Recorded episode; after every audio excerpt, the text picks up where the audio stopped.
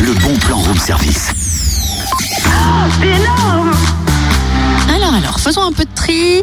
Bouteilles plastiques, film étirable, dans le bac bleu, emballage de barres de céréales et de gâteaux, dans le bac gris. Madame fait du tri sélectif, tiens. Euh, en fait, j'essaye, hein, parce qu'il faut bien avouer que ce n'est pas toujours très très évident. Ah bah ça c'est sûr. D'ailleurs, si on était sûr que l'emballage jeté soit bien recyclé, ça nous motiverait peut-être un petit peu plus. Hum, tu sais que 53% des Français déclarent qu'ils trieraient davantage s'ils étaient sûrs de cela. Ouais bah moi ça m'étonne pas, tu vois.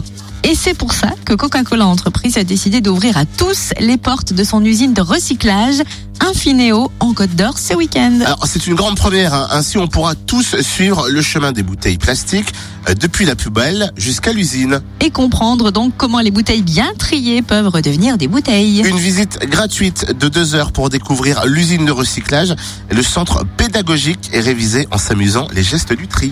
Alors à l'occasion des journées du tri, rendez-vous au centre Infinéo à Sainte-Marie-la-Blanche, route de la Borde, samedi 10 octobre de 9h à 18h. Sachez toutefois que l'accès au site est réservé aux personnes ayant plus de 12 ans et il faut impérativement s'inscrire sur le www.coc Oula, Coq CC. Ah Non, Coq C. coccc.fr On va l'appeler. c o k e c c E e.fr c o k e c c e.fr impérativement s'inscrire sur ce site.